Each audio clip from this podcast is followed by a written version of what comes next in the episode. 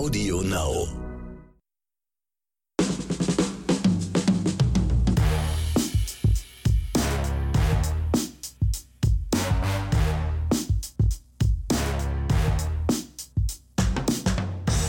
Meine Damen, meine Herren, liebe Diverse, hier ist Ihr Geheimdienst für Film und Serien mit unserem absoluten Doppel-R-Agenten, Ronny Rüsch, so nenne ich ihn mal, mit der Lizenz zum messerscharfen Himbeereverteilung. Klang das gut? Weiß ich nicht. Mit der- Auf jeden Fall spektakulär. Der Lizenz zum Blödsinn labern. Das hast du jetzt gesagt. Ich wollte dir jetzt mal richtig, aber gut. Du wolltest mir ein Kompliment machen. Danke dir. Ja, habe ich versucht. Ging nicht gut, offenbar. Okay. Ja, da draußen. Ihr werdet jetzt vielleicht erahnen, es geht heute nicht um SpongeBob, es geht heute um die Ära James Bond. Und warum sagen wir Ära? Weil wir uns heute wirklich mal querbeet von Anfang bis Ende mit dem James Bond Genre äh, beschäftigen. Unser Top-Agent hier hat sich dafür, ich weiß nicht, in den letzten, gefühlt waren es drei Tage, aber es waren offenbar ein bisschen mehr, nochmal sämtliche Bond-Filme reingezogen. Ja, Respekt dafür. Acht Tage, genau. In acht Tagen 26 Bond-Filme geguckt. Chronologisch wohlgemerkt. Chapeau, sag ich. Und äh, für alle die, die noch nicht im Kino waren, wir nehmen es natürlich vorweg, wir werden nicht über den neuen Film reden, außer dass ihr hier unsere und jetzt schon unsere Empfehlung bekommt, geht auf jeden Fall ins Kino, schaut ihn euch an, er ist absolut sehenswert und von mir gibt es mal einen kleinen Rundumschlag an die an einige Filmkritiker da draußen, vor allen Dingen so große Plattformen, die sich immer als Filmkritiker schimpfen. Schaut euch doch die Filme einfach mal in Ruhe und neutral an, weil da ich habe da wieder Kritiken gelesen, wo ich gesagt habe, ihr habt den Film offenbar gar nicht richtig gesehen oder gar nicht richtig verstanden. Das dazu, ich nenne auch keine Namen, äh, viele werden wissen, worum es geht, aber da muss ich einfach sagen, ich will mich jetzt nicht anmaßen, der größte Kritiker aller Zeiten zu sein, aber das, was ihr da teilweise schreibt, ist unter aller Sau und hat auf mich den Eindruck, als wenn ihr die, Filme oder den Film in dem Fall überhaupt nicht gesehen habt. Das dazu. Punkt. Ja, das ist auch so eine Sache, äh, muss ich aber auch mal nochmal ne- negativ anmerken. Es ist auch furchtbar immer, wenn man Filmkritiken liest und wieder gespoilert wird. Da fangen echt Leute an mit, dem, mit der letzten Szene des Films und so. Also, wenn ihr nicht über Filme sprechen könnt, ohne den Inhalt pausenlos wiederzugeben, ja, dann sucht euch bitte mal eine andere Arbeit, weil, oder schreibt andere Texte, weil das ist einfach mal schlecht. Also, eine gute Kritik muss nicht, muss nicht den Inhalt spoilern. Ja, muss, wollte ich auch nochmal ne- nebenbei nochmal erwähnen. Ist mir auch bei Dune aufgefallen, auch da habe ich ganz furchtbare Kritiken gelesen. Ja, aber jetzt zurück zu, zu James Bond, ne? Richtig. Ja, also wir haben uns heute vorgenommen, wirklich, wie du schon sagtest, die komplette Ära Bond abzuarbeiten, so gut es geht jetzt in 25 Minuten. Ne? Wir reden ja immerhin von 26 Filmen und ja, wie ähm, Axel eben schon sagte, ich habe mir da wirklich jetzt alle Filme angesehen und ich muss dazu nochmal ganz kurz sagen, es war ein schöner Trip die letzte Woche und ich kann das jedem mal empfehlen, der wirklich mal Zeit dafür hat und auch einen Spin dafür hat. Es war nicht nur interessant aus Bond-Filme-Sicht, sondern auch aus filmtechnischer Sicht, also auch aus, aus filmhistorischer Sicht. Wenn man mal Filme anfängt, die im Grunde dasselbe Thema haben. Von 1962, da kam halt der erste Bond raus, äh, Dr. No, bis eben jetzt 2021, keine Zeit zum Sterben, wie sich auch die Art der Filmemacher, also der Filmemacherei verändert, wie sich die die Schnitttechnik, die Action, auch das war mal geil zu sehen, ja, wenn man so durch, durch mehrere Jahrzehnte, und wir reden ja wirklich hier was fast von sechs Jahrzehnten, ähm, das, auch das war geil zu sehen, ja. Von der Musik, von den Schauspielern. Das mal, man hat immer so Erinnerungen, ja, jeder hat schon mal Bond-Filme gesehen und wir haben die alle abgespeichert, aber ja, wir haben sie nie wirklich mal alle in einem Stück geguckt. Und viele hat man eben auch jahrelang schon nicht mehr gesehen und auch das war auch ein sehr, sehr geiler Trip und eine sehr, sehr geile Erfahrung. Wollte ich dazu nochmal anmerken. Gut, dann würde ich sagen, wir beide sortieren kurz unsere Hitliste. Ihr da draußen schüttelt euch nochmal und dann folgt hier der Jingle und auf geht's.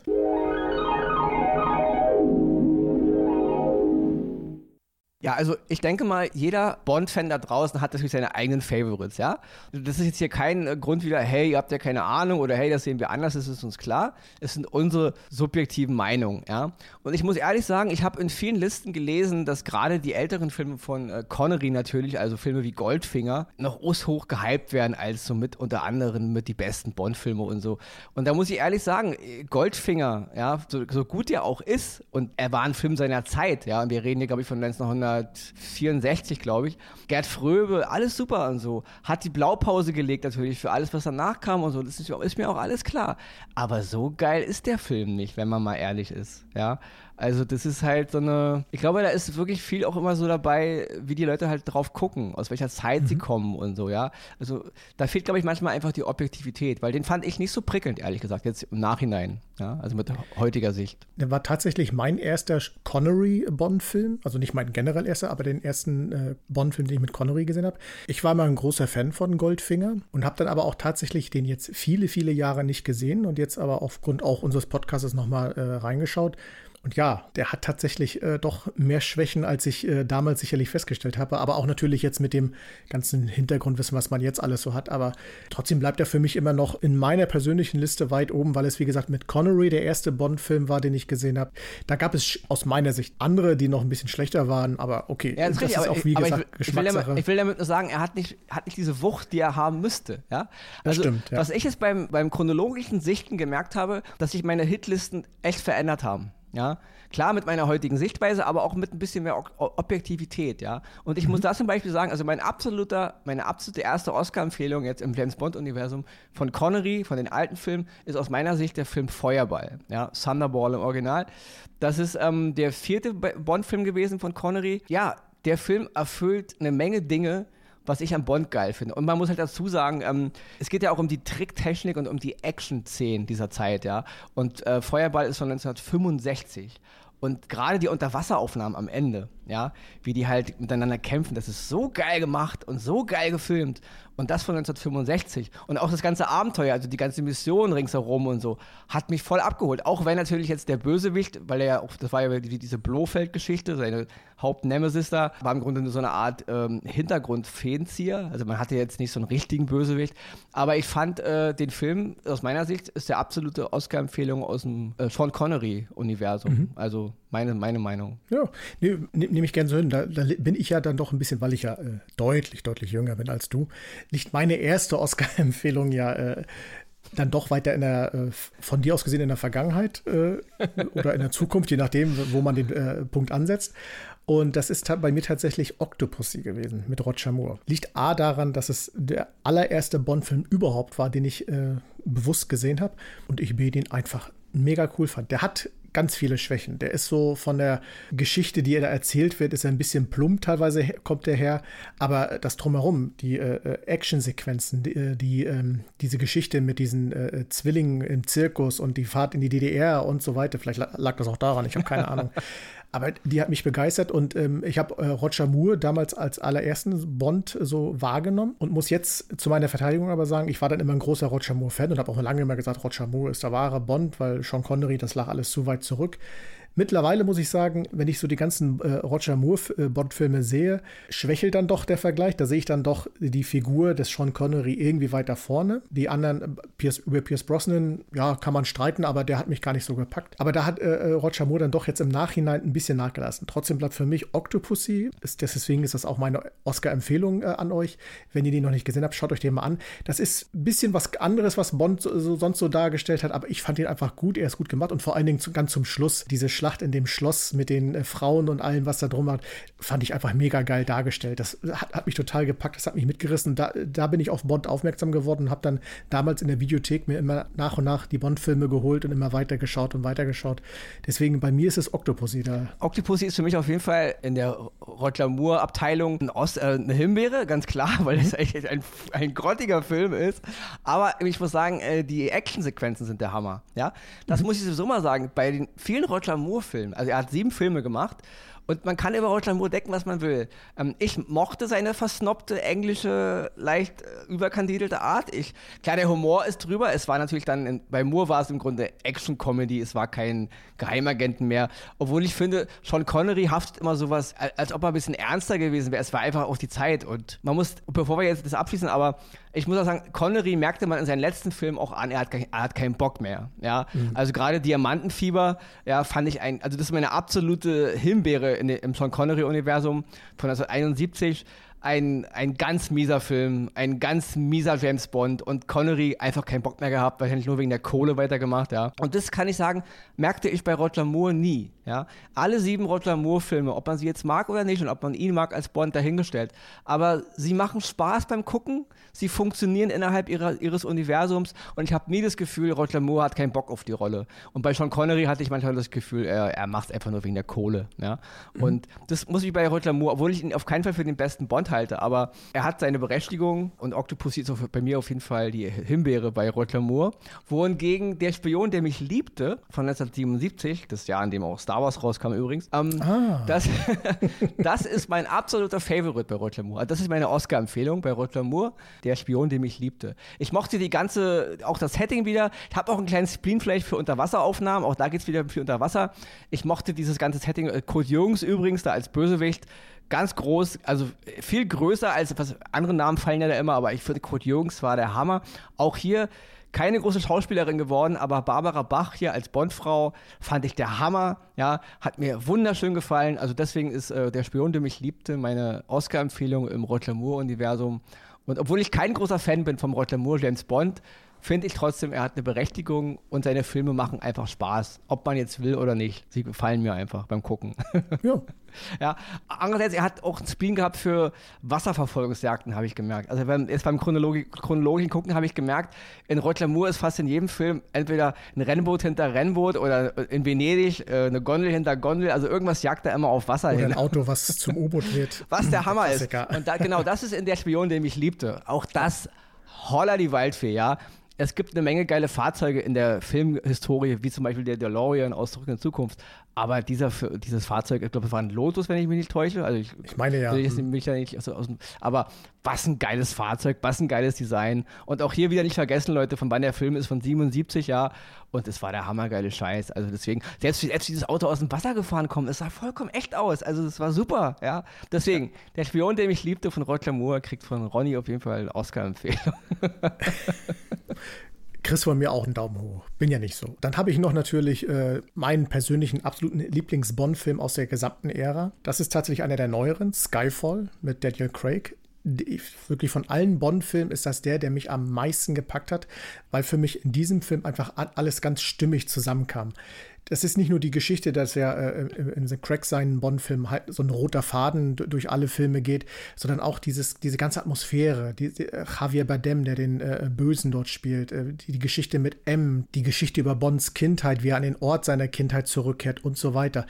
Das hat mich total gepackt. Auch diese äh, Atmosphäre, wie äh, im Hintergrund alles so gesponnen wurde, dass der Böse im Grunde immer wieder einen Schritt voraus war, bis man das geschnallt hat und dann selber sich entschied, einen Schritt voraus zu sein ah, da, das, da war, bin ich richtig on fire gewesen. Das ist ein Film, den gucke ich mir sehr, sehr gerne, sehr häufig an und äh, kann nur sagen, also für mich ist Skyfall mit Daniel Craig als James Bond der absolute Top-Favorite von allen Bond-Filmen überhaupt und den setze ich ganz oben an und äh, ja, da kann ich zumindest jetzt schon mal vorwegnehmen, hat auch der ganz neue es nicht geschafft, den vom äh, äh Thron zu drücken und deswegen hier mein großer Oscar, ganz großer Bond-Oscar zu Skyfall, der leuchtet und strahlt. Man muss natürlich sagen, wir reden hier von 59 Jahren Bond-Geschichte. Geschichte. Ja? Richtig. Wir reden hier von sechs Schauspielern und ich meine, ich zähle sie mal kurz mal alle auf. Ja? Also Sean Connery hat sieben Filme gemacht, inklusive sagt niemals nie natürlich. George Lazenby leider nur ein, obwohl ich den nicht schlecht fand. Dann Roger Moore mit sieben. Dann Timothy Dalton, zu dem wir später noch kommen, einer meiner Favorites, zwei. Pierce Brosnan vier und jetzt Daniel Gregg fünf. Und jetzt nochmal kurz zu Daniel Gregg und dem Skyfall. Ich verstehe, was du meinst. Ja, Skyfall ist als James Bond-Film mit all diesen, was man halt mit James Bond verbindet, ein Hammerfilm.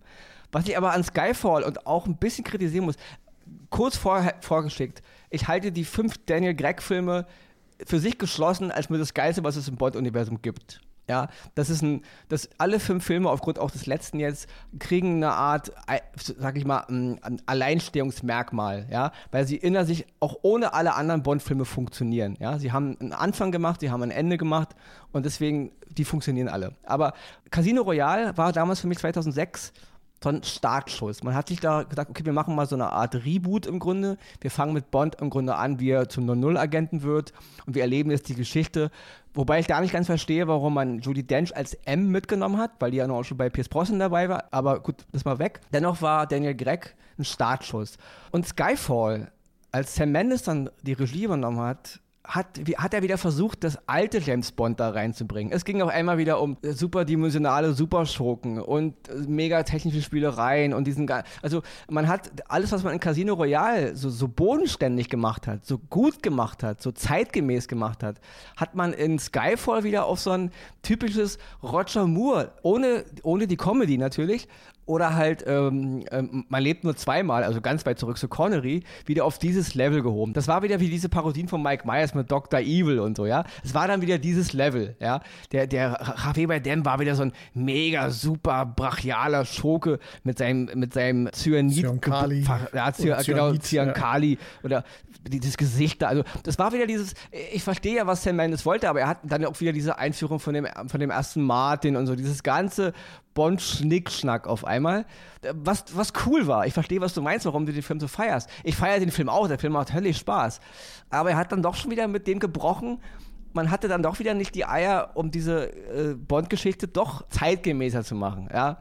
Es muss nicht alles so sein wie Jason Bourne oder so, ja, aber es war dann schon wieder ein Rückfall in die alten, in die alten Muster, ja. Und es wurde dann im Grunde auch mit, mit Spectre im Grunde auch von Sam Mendes fortgesetzt. Also, ja. Ich finde, im letzten Film hat man den Bogen wieder ein bisschen bekommen obwohl man natürlich den eingeschlagenen Weg jetzt nicht mehr ändern konnte. Aber bei mir ist auf jeden Fall in der Greg-Ära, ich finde, alle Filme haben ihre Berechtigung, alle fünf, aber mein absoluter Oscar bei Greg ist auf jeden Fall Casino Royale, weil allein auch hier muss ich sagen, eine der besten Bond-Frauen des ganzen Universums, 26 Filme bis jetzt, ist Eva Green, weil sie nicht nur als das, was eben eine Bond-Frau mitbringt, die Attraktivität und das, eben diese Weiblichkeit, sondern sie ist auch eine fabelhafte Schauspielerin erstmal und ihre ganzen, ihr, ihr ganzer Zynismus, ihre ganzen Spitzen, alles. Also sie war absolut auf einem Level mit Greg und manchmal hat sie ihn sogar an die Wand gespielt.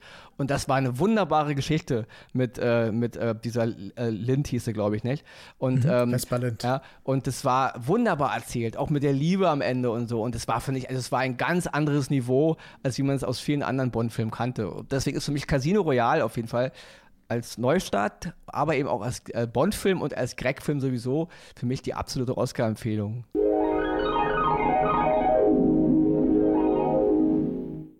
Wie gesagt, Skyfall und auch alle anderen, auch, auch Quantum Trost, auch wenn ja. den viele hassen. Ich bin ein großer Freund von Mark Foster, von dem Regisseur. Er hat es ein bisschen anders gemacht, aber im ganzen Konstrukt Greg-Universum funktionieren alle Filme hervorragend. Und deswegen, dein Oscar kriegt auf jeden Fall von mir Unterstützung. Also ist jetzt kein, Puh, kein Octopussy.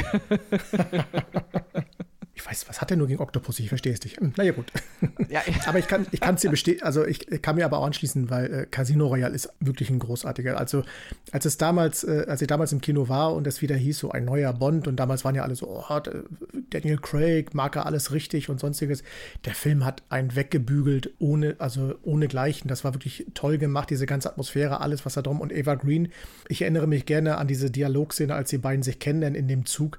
Eine der geilsten Dialoge, die überhaupt überhaupt in sämtlichen Bond-Filmen äh, jemals stattgefunden haben. Das war fesselnd. Man hat da wirklich gesessen, so, wow, krass. Und wo, wo auch das Schaus äh, wegen der schauspielerischen Qualität. Auch die gebrochene Eva Green, wo sie un unter der Dusche äh, äh dort sitzt auch und das große Szene. Angst hat.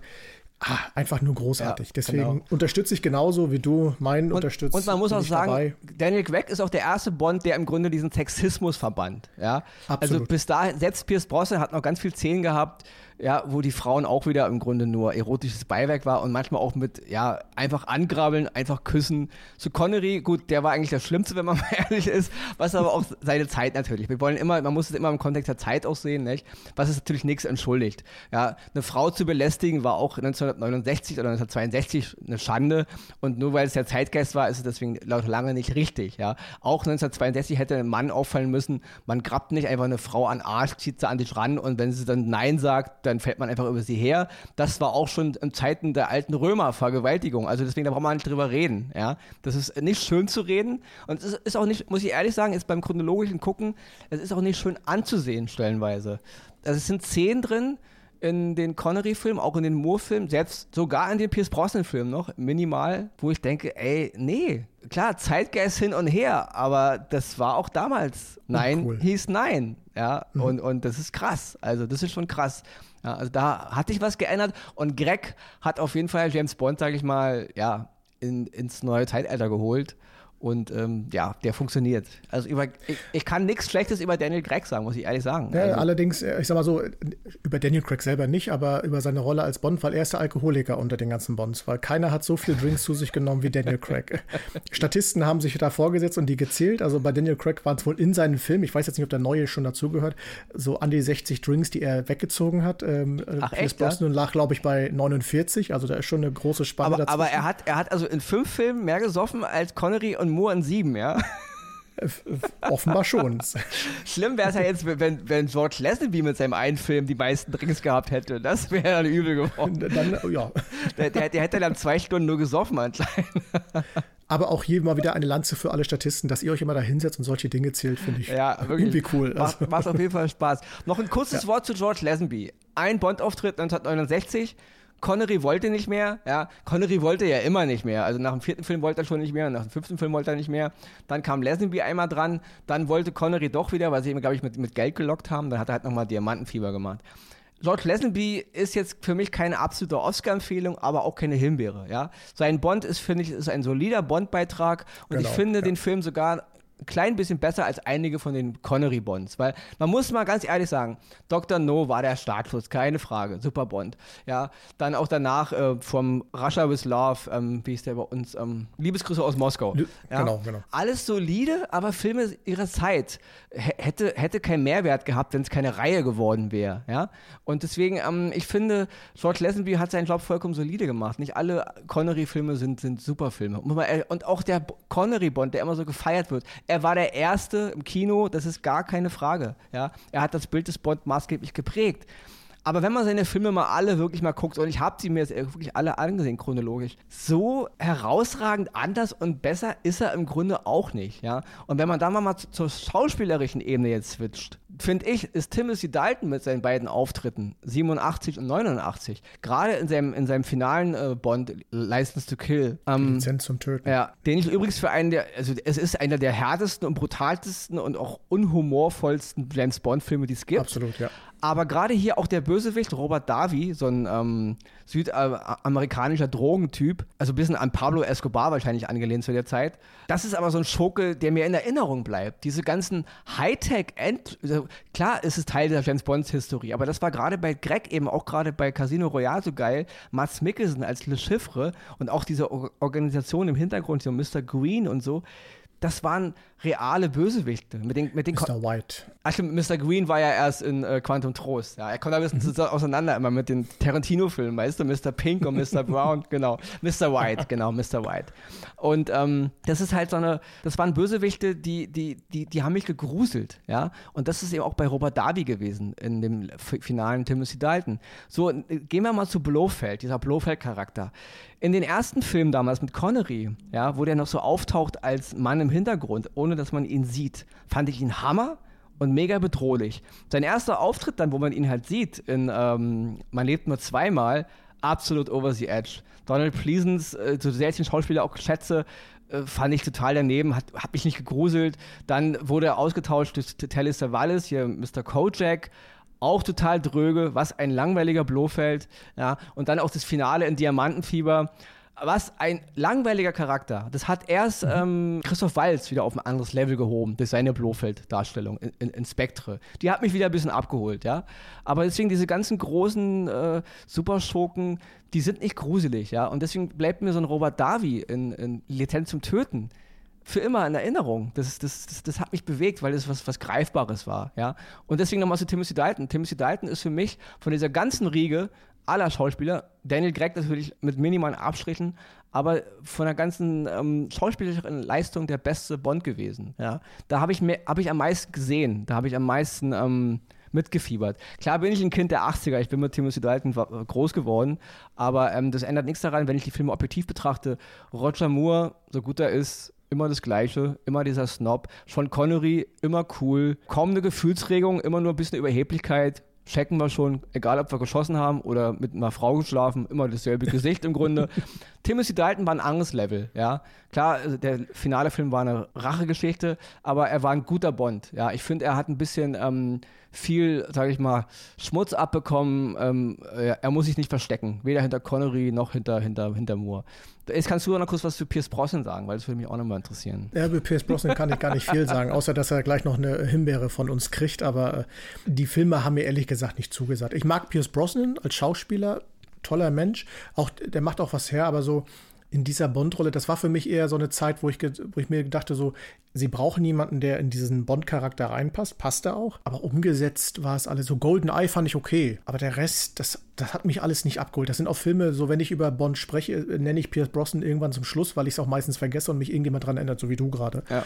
und äh, deswegen, ich wollte eher noch was zu Timothy Dalton kurz sagen, mhm. weil unterschreibe ich alles, was du gesagt hast, weil er auch für mich der eigentlich wahre Agent in dieser Reihe ist. Wie die anderen, ne? Cool, lässig, locker, hier ein äh, cooler Spruch und sonstiges. Aber er war der so, wo ich sage, wenn ich mir einen Agenten vorstelle, dann geht das eher in seine Richtung. Und natürlich, man darf nicht vergessen, die Lizenz zum Töten. Jetzt auch gerade in den Crack-Filmen wird dieser Satz, die Lizenz zum Töten, immer wieder genannt. Er hat diesen einzigen Film, wo es darum geht, diese Lizenz zum Töten auch wirklich gemacht. Deswegen trägt er eigentlich äh, äh zu Unrecht äh, diese, so, das, dieses unter Radar laufende, sondern müsste eigentlich viel mehr hochkommen, weil, weil er eigentlich so diesem Bond, dieses, oder was heißt diesem Bond, aber diesem Charakter eines Agenten deutlich näher war als alle anderen Bond-Darsteller. Genau, weil, weil er hat ja im Grunde, also das, was Greg dann gemacht hat in Casino Royale, hat Dalton eigentlich schon gemacht in äh, Living Daylights, aber eben ja ein paar Jahrzehnte zu früh. Ja, die, Le die Leute wollten wieder einen Roger Moore Bond. Dann kam halt äh, Pierce Brosnan mit Goldeneye und man hat im Grunde genau dieselbe Machart gesehen wie Octopussy, ja, wie äh, man lebt mit zweimal. Also es war derselbe Gedöns, ja. Hackt nicht so viel auf Octopussy rum. und was ich aber nochmal zu Pierce Brosnan sagen muss, die Welt ist nicht genug, ja, sein dritter und vorletzter Bond, wo übrigens, den ich einen von den coolsten Bond-Titel überhaupt halte, die Welt ist nicht genug, was ist ja das, das Wappen seines, seines seiner Familie, Song, ja, ja. ja, Die Welt ist nicht genug, wer hat das gesungen? The World is Not Enough. Von Garbage, oder wer war das? Meine ja. Ja, okay.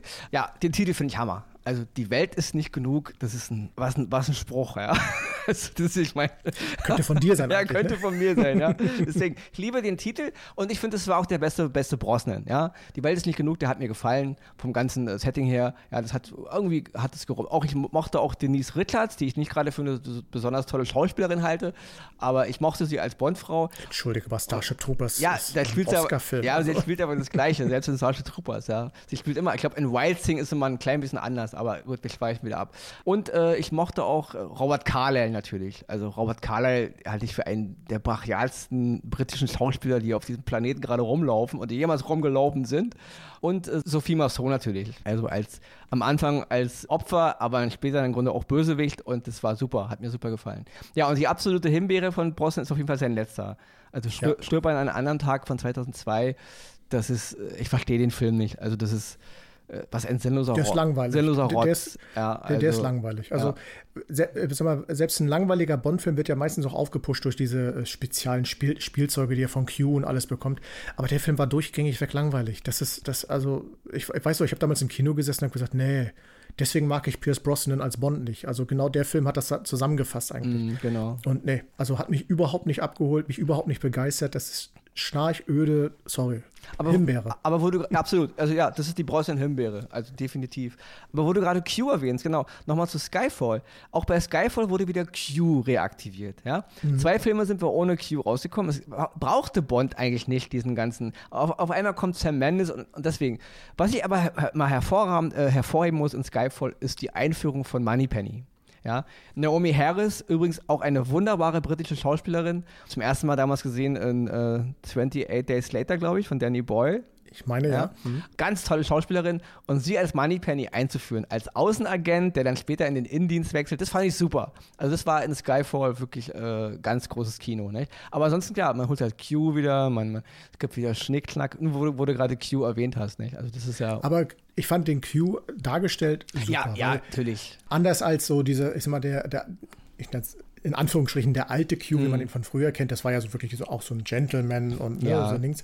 Und er war halt eher so mehr dieses, ja, ich will nicht sagen Student, aber so dieses wirklich der, der, der intelligente junge Mann, der aber trotzdem messerscharfe Analysen und auch Sprüche teilweise drauf hat. Allein dieses, die, diese Pistole mit dem eigenen Fingerabdruck, ne, weniger eine Mord, äh, eine Massenvernichtungswaffe, mehr ein persönliches Statement. Der ja, Spruch, genau. geil, der kam geil rüber. Das, das, ist schon gut gemacht. Ich will damit sagen, Bond hätte es nicht gebraucht, ja. Ja. Weil wir da, aber es ist jetzt über das, über, wie nennt man, über vergossene Milch äh, streiten, ja. Es ist jetzt, wie es ist.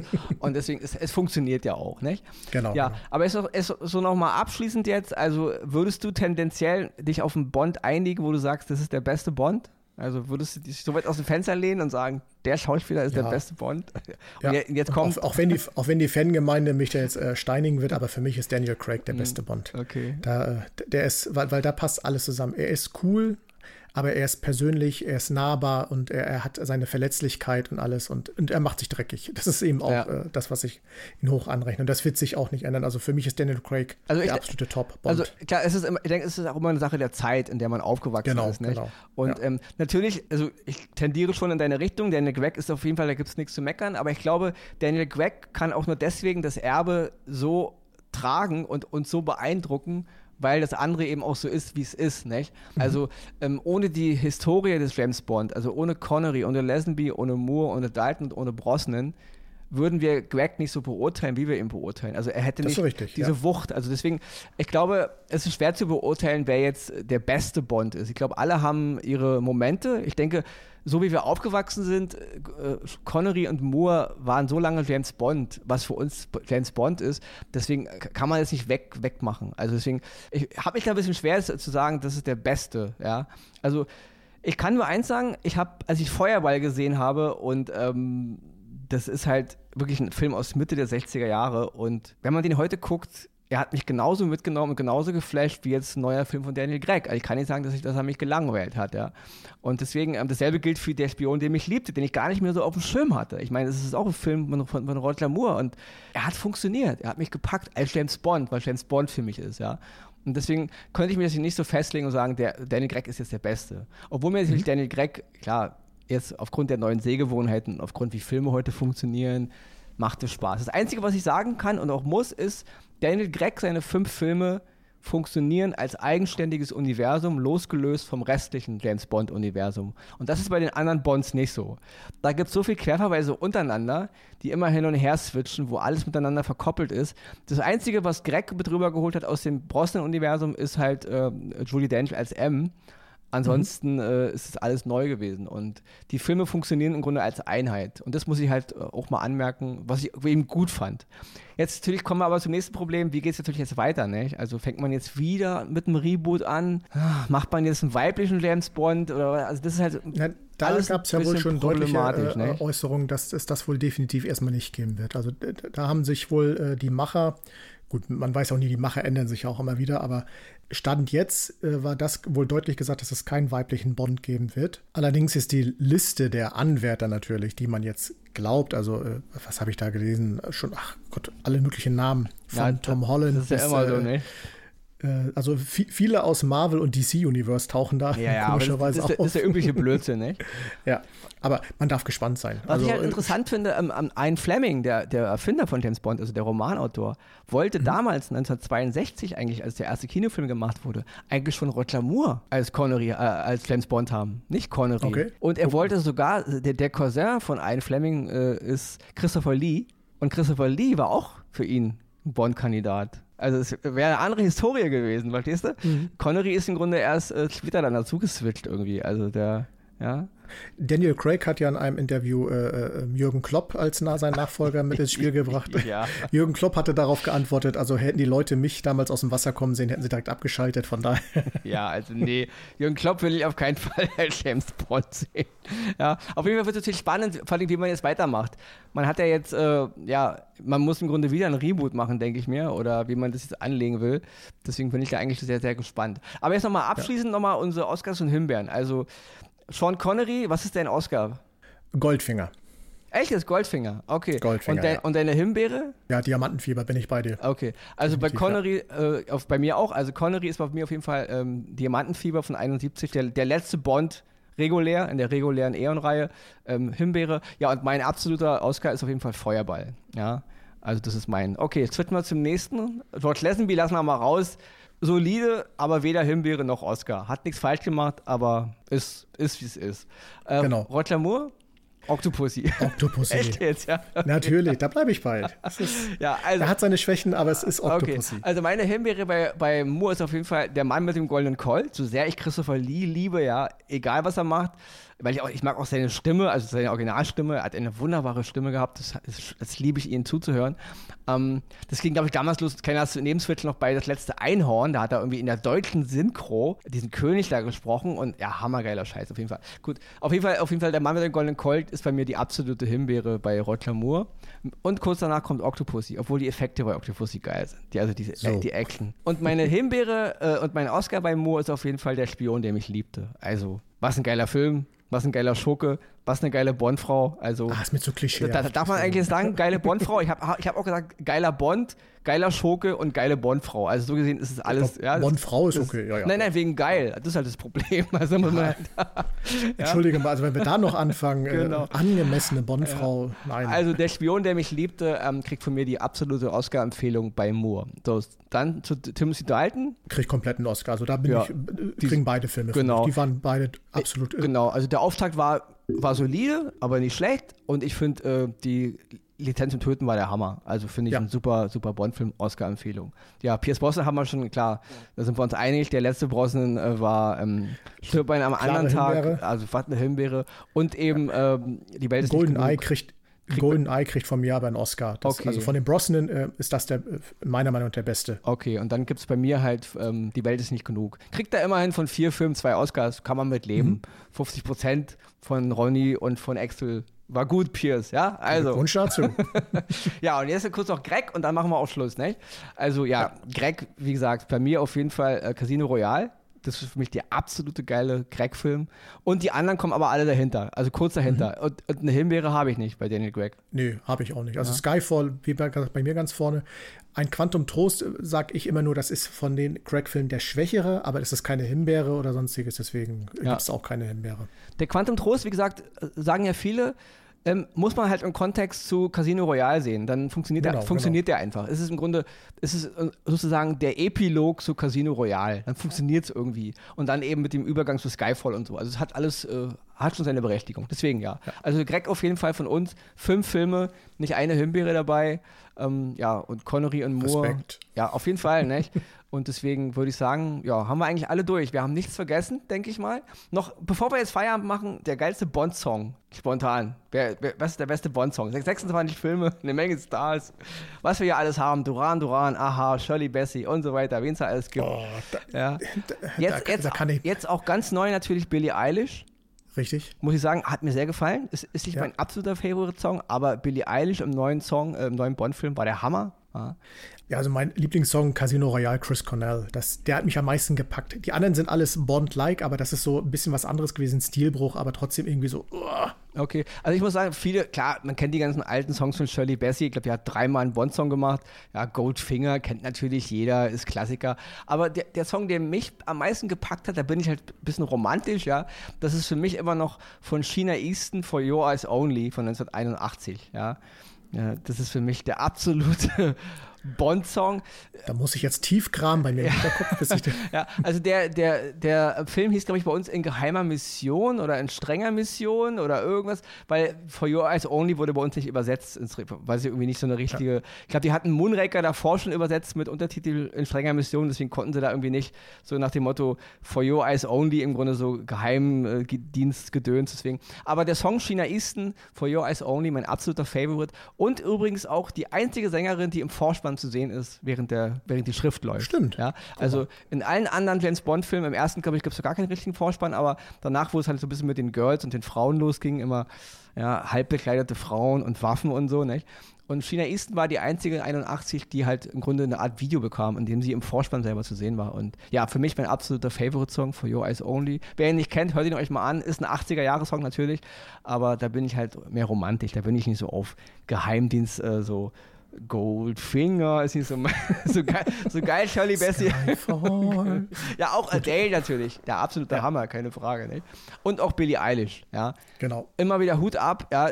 diese junge Frau und ihr Bruder, äh, dass sie da im Schlafzimmer äh, so eine Musik machen, also Holla die Waldfee, da, fra da fragt man sich, äh, welche Aliens wohnen in ihren Gehirn oder so, keine Ahnung, wo die ihre, ihre Kreativität herholen. Richtig gute. Also auch ein ganz toller Song. Ne?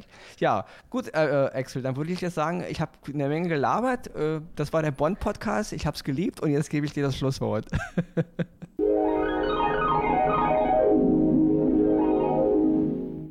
Ja, äh, dann haben wir unsere Zeit, unser Vorhaben von 25 Minuten nur leicht überschritten um die Hälfte. Aber gut, ich hoffe, die, die jetzt noch dran sind, ihr hattet viel Spaß. Und äh, ja, nächste Woche geht es dann hier wieder normal weiter. Genau, regulär. Wobei, was, heißt schon, was heißt bei uns schon normal? Ja, ähm, aber ihr werdet zum Beispiel von mir erfahren, warum es durchaus sinnvoll ist, Frühstücksfernsehen zu schauen. Seid gespannt, was, was da kommt. Und ja, ich will gar nicht mehr groß quatschen, außer euch zu sagen, bleibt uns treu, bleibt gesund und äh, mit der Lizenz zum Tschüss sagen. Tschüss. Was ein dober Wind wieder.